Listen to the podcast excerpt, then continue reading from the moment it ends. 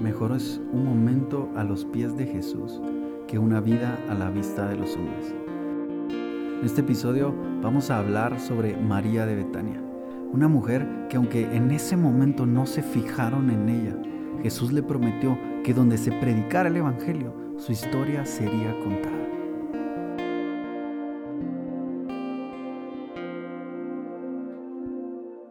Bienvenidos, bienvenidos otra vez a un nuevo episodio de este podcast Altar.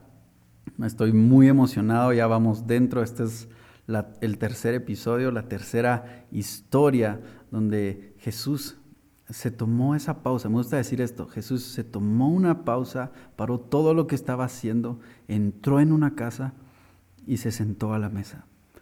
Esta vez vamos a, ir a Lucas capítulo 10 eh, esa escena donde Jesús entró a casa de Marta y María. Este es, un relato que no aparece en ningún otro evangelio, solamente Lucas se tomó eh, el tiempo y el espacio en el evangelio para escribir esta historia, que para mi gusto y para lo que Dios ha hablado en mi vida es una de las más trascendentes que he podido leer. Jesús aquí va en su viaje de regreso a Jerusalén, y aunque no se menciona ahí dónde está, eh, luego sabemos en, el Evangelio según Juan que Marta y María eran de Betania. Así que sabemos que Jesús está en Betania. Y estas dos mujeres, eh, por lo que vamos a leer, sabemos que creían en Jesús, sabemos que lo conocían, que no solo habían oído, sino lo amaban. Ambas mujeres amaban a Jesús. Vamos a entrar de lleno a Lucas 10:38 y vamos a ir siempre eh, haciendo esas pausas, tratando de sacar el mejor provecho a cada versículo de esta historia. Lucas 10:38 dice, durante el viaje a Jerusalén, Jesús y sus discípulos llegaron a cierta aldea donde una mujer llamada Marta los recibió en su casa. La primera que sale en escena es Marta. Así, Marta era de un corazón servicial eh, de admirar. Esta mujer sale, yo imagino esa sonrisa de Marta, recibe a Jesús, le abre la puerta. Yo imagino que ese día se puso su mejor outfit. Esa mujer estaba lista para recibir al hombre que ella amaba. Era Jesús. Podemos ver que, que Marta preparó ese día su casa porque Jesús iba a entrar, era su invitado de honor. Así que Marta le abre la puerta, va con sus discípulos, es lo que podemos leer, y recibe a Jesús.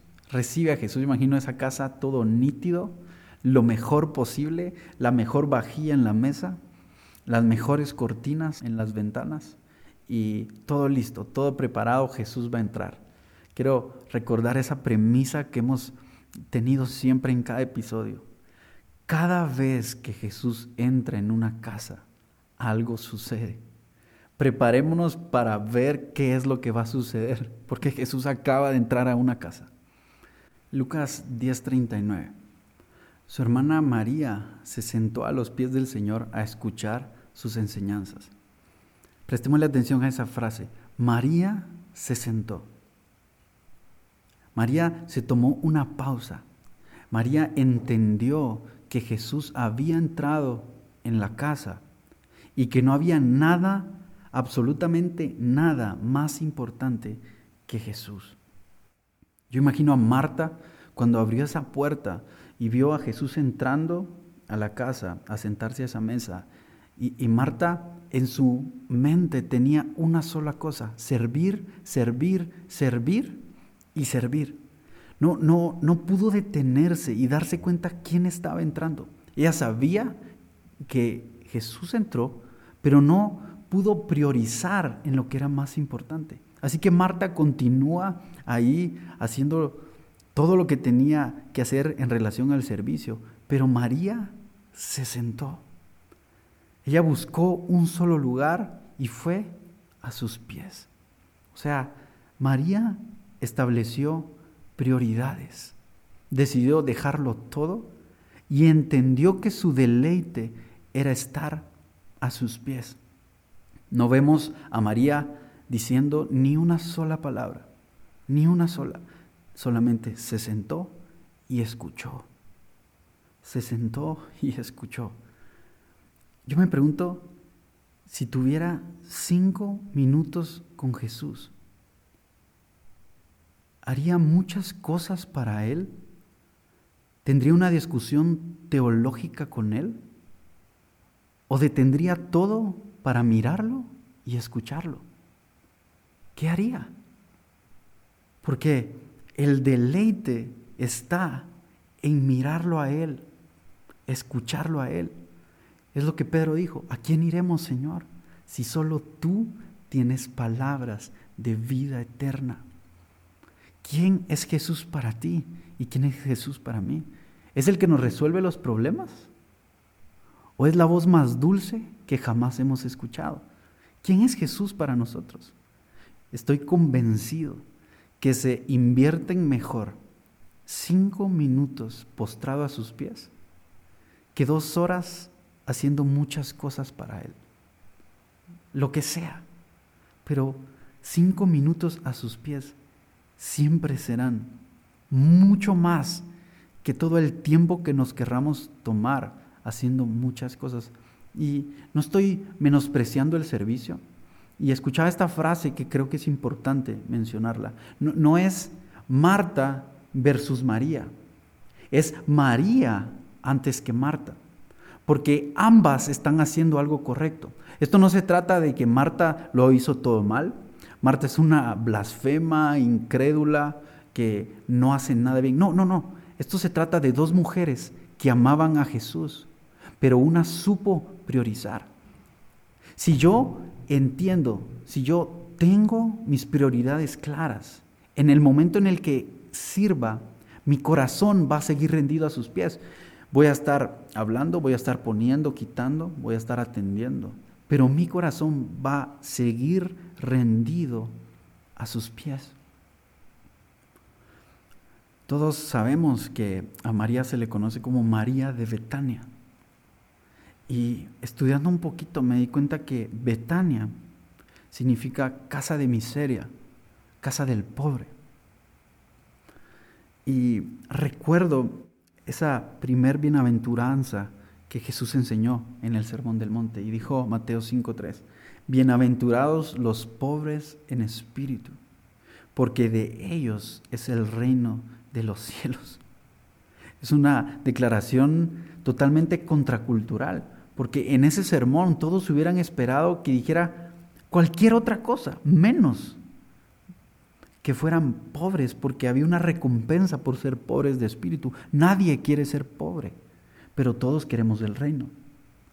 Jesús nos dio la clave, ser pobres de espíritu. Y quiero conectar estas dos cosas para entender que María de Betania era una mujer que venía de esa casa de pobreza. Y quiero conectarla con ser pobre de espíritu, porque estudiando esta historia Creo que María es ese prototipo de la pobreza de espíritu que Jesús estaba hablando. Porque cuando alguien está en pobreza, no va detrás de los lujos. Cuando una persona está experimentando pobreza, no, lo que está pidiendo en, un semáforo o en una esquina, no son entradas al cine no es el último zapato, eh, eh, los últimos tenis que están de moda y que acaban de ser lanzados. No, no son comidas exóticas o viajes a Corea, sino que esa persona que está experimentando pobreza, su mirada la tiene puesta en su necesidad primordial. Le vamos a llamar canasta básica. Una persona que está en pobreza está pensando en su canasta básica, en lo que necesita para sobrevivir. No está pensando en la cereza del pastel, está pensando en lo esencial. Así también, cuando nosotros somos llevados a esa condición de nuestro espíritu, de pobreza de espíritu, comenzamos a modificar nuestro sistema de prioridades. Así que María modificó su sistema de prioridades y puso a Jesús como su prioridad número uno. No para servirle, no para hablarle, para decirle, para rogarle, sino para estar a sus pies. Porque, porque María entendió lo que era ser pobre de espíritu y puso la prioridad como su objetivo número uno. Y ella sabía que lo único que necesitaba para vivir era estar a sus pies. En ese momento dejó de ver el estar a sus pies, estar a los pies de Jesús como un lujo, como un beneficio esporádico de alguien que ha creído en Jesús y comenzó a verlo como su necesidad número uno, su fuente de vida. Eso es lo que nosotros necesitamos. Primero estar a sus pies y después todo lo demás, lo que sea. Necesitamos que Jesús nos revele qué es ser pobres de espíritu, porque estoy seguro que es, una, es un estilo de vida. En el Sermón del Monte Jesús enseñó la cultura del reino de los cielos. O sea que pobreza de espíritu no es una característica eh, de algunos, no, no es un don que algunos tienen y otros no, es un estilo de vida. Mi oración es, Señor, quiero vivir en pobreza de espíritu, quiero saber cuál es mi prioridad número uno. Llévame a ese lugar donde entiendo que todo lo demás son añadiduras y no quiero ir detrás de las añadiduras, quiero ir por lo primordial, lo que necesito para vivir, que es estar a tus pies. Quiero avanzar un poco. Versículo 40 dice, pero Marta estaba distraída con los preparativos para la gran cena. Estaba a punto de servir la cena y me, me impacta esta frase, estaba distraída. Marta estaba sirviendo, Marta estaba cumpliendo su función, pero estaba distraída. Sigo leyendo. Entonces se acercó a Jesús y le dijo, Maestro, ¿no te parece injusto que mi hermana esté aquí sentada mientras yo hago todo el trabajo? Dile que venga a ayudarme. No sé si logramos leer entre líneas el enojo que Marta tiene entre sus palabras. O sea, yo imagino, ella se acerca, María tiene su mirada puesta en Jesús y Marta también. María tiene puesta su mirada en Jesús y Marta también. Esto es importante. Las dos tenían en ese momento su mirada en Jesús. Una se acerca para quejarse y otra se acercó desde un inicio para mirarlo. Quiero decir esto. El servicio nos distrae cuando nuestra prioridad no es estar a los pies de Jesús. Si mi prioridad número uno no es estar a sus pies y escucharlo, todo lo que haga, aunque sea en una actitud de servicio, me distrae. Y cuando lo vea a Él, cuando pueda poner mi mirada en Jesús, voy a estar tan distraído que solo voy a verlo para quejarme, para reclamarle, para decirle por qué pasó esto, por qué pasó lo otro, y no voy a poder contemplarlo. Porque mis prioridades están en desorden. Y esto nos lleva a algo más, que la distracción automáticamente nos lleva a desaprovechar un momento con Jesús. La distracción me lleva a desaprovechar un momento con Jesús. Si yo no tengo mis prioridades claras, todo lo que haga para Él va a ser un distractor. Y cuando todo eso comience a distraerme, siempre voy a desaprovechar mis momentos con Jesús. Marta estaba tan distraída que Jesús estando en su propia casa y en su propia mesa, solo lo vio para quejarse. ¿Cuántas veces hemos visto a Jesús nos hemos quejado, hemos presentado nuestras quejas, nuestros malos comentarios del pastor. Muchas veces nos quejamos del pastor, nos quejamos de nuestros papás, nuestros hermanos, nuestras parejas. Y Jesús está ahí diciendo, quiero amarte, quiero que me escuches. Y nuestras palabras terminan siendo una interferencia entre esas afirmaciones de amor que Jesús está trayendo a nuestra vida. Avancemos un poco más. Versos 41 y 42. Le contesta a Marta, mi apreciada Marta. Me encanta el amor de Jesús. Jesús la ve, sabe que esta mujer está tan distraída que casi que le está faltando el respeto al Dios encarnado, al Dios vivo que se encarnó, el verbo se encarnó, habitó entre nosotros, entró en esa casa. Yo, lo veo como Marta faltándole el respeto a Jesús, Marta quejándose, haciendo de todo, pero Jesús dice, mi apreciada Marta, mi vida, ¿estás preocupada y tan inquieta con todos los detalles? Hay una sola cosa por la que vale la pena preocuparse. Y esta frase me encanta. María la ha descubierto y nadie se la quitará. Nadie se la quitará. Hay una sola cosa. En otra versión dice que es necesaria. Y me gusta esa frase, que es necesaria. Wow. Dice que María la descubrió. Es decir, que requiere algo de nosotros encontrar ese lugar. No está en la superficie. Los pies de Jesús está por debajo de la vista de los hombres.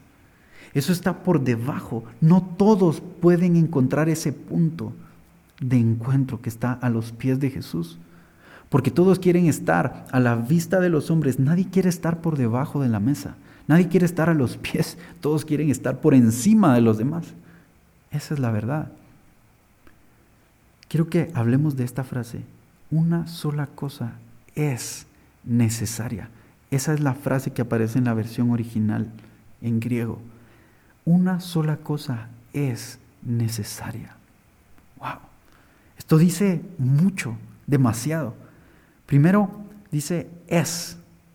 Es necesaria. Esa palabra es. Está hablando de algo que no tiene límites de tiempo, que trasciende el tiempo, que perdura. Es la misma palabra que Jesús usó en Juan 14, 6, donde dijo, yo soy el camino, la verdad y la vida. De ahí mismo es la misma raíz para hablar de que eso es necesario. No tiene límites de tiempo. Está hablando de permanencia, de trascendencia. Luego dice necesaria. Esa es la misma palabra que en la historia anterior de Lucas 5:31 Jesús usó para decir que son los enfermos los que necesitan un hospital, que son los pecadores los que necesitan un Salvador. Es decir, que así como un pecador necesita un Salvador, alguien que ha creído necesita estar a sus pies. Estar a los pies de Jesús no es un privilegio, es una necesidad. Yo me imagino estar a los pies de Jesús. Y tal vez María en ese momento no había podido comprender y dimensionar lo que era estar a sus pies. Solo era un anhelo y un deseo de su corazón y se postró. ¿Lo está escuchando? Con una sonrisa en su rostro y sus ojos brillando de atención ante la presencia del Rey de Reyes. Y mientras lo ve, escucha que Él dice, ella ha descubierto la única cosa que es necesaria. Yo imagino que eso encendió su corazón, su corazón en amor y pasión. Porque ella pudo comprender en ese momento que era su mayor necesidad. Eso estoy seguro que provocó que todos los días en su corazón María viviera a los pies de Jesús. Y luego le dice, y nadie se la quitará. Yo me ponía a pensar en esto. Cada momento a sus pies cuenta. Cada lágrima a sus pies cuenta. Cada momento postrado, aunque no diga nada, cuenta. Todo cuenta si es a sus pies. No puedo desperdiciar un momento a sus pies, si no es más trascendente de lo que yo creo. Jesús puede quitarme un ministerio con tal de enseñarme algo, puede enseñarme algo a través de quitarme una relación, una casa, carro, trabajo, sueños, planes, pero jamás me va a quitar lo que provoca en los cielos un momento a sus pies. Mi pregunta es, y con esto quiero ir terminando, ¿cómo reaccionamos a un Jesús que entra en nuestra casa? Nos enfocamos en el servicio, en los detalles, en las luces, en las plataformas. Nos enfocamos en que lo que esté sonando y las canciones que cantemos sean aquellas que están de moda, que le gusta a todos los que asisten a nuestras reuniones. O nuestro corazón está rendido a sus pies. Yo he visto que cuando estamos terminando una reunión eh, y Dios comienza a ministrar nuestros corazones, regularmente terminamos a sus pies. Muchas veces nos arrodillamos, somos ministrados, somos confrontados, pero yo creo firmemente que este es el tiempo, esta es la generación que va a empezar las reuniones arrodillados, todos arrodillados a sus pies. Que no necesitemos una palabra que nos confronte para rendirnos, que vivamos una vida de rendición a sus pies, que no reaccionemos, sino vivamos toda la vida en nuestro corazón rendidos a sus pies. Yo te pregunto, ¿cuándo fue la última vez que tú estuviste a los pies de Jesús? ¿Cuándo fue la última vez que detuviste todo, todo lo que esté pasando, para contemplar su belleza y su hermosura? Recuerdo ese salmo, estén quietos y sepan que soy Dios. Quiero que oremos esto y digamos, Jesús, llévame a tus pies. Llévame a ese lugar de seguridad, donde te contemplo, donde te escucho, donde te veo. Quiero mirarte. Quiero saber cómo piensas. Quiero saber qué es lo que te emociona. Quiero saber qué es lo que sientes cuando me ves. Solo quiero contemplarte. Quiero amarte como tú quieres que te ame. Padre, yo te pido que cada uno de nosotros podamos invertir más tiempo a tus pies que ante la vista de los hombres. Que lo que hagamos en público sea solamente el resultado de lo que hacemos en privado a tus pies. Yo te pido que esta sea la generación que vive a los pies de Jesús y se deleita en estar a, a sus pies. Te amamos, Jesús.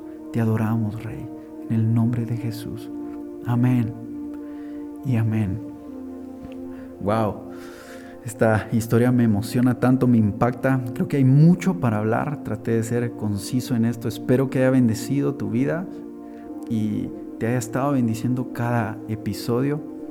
Nos vemos en un próximo episodio, todos los viernes en esta serie, cuando Jesús entra en la casa. Hasta pronto.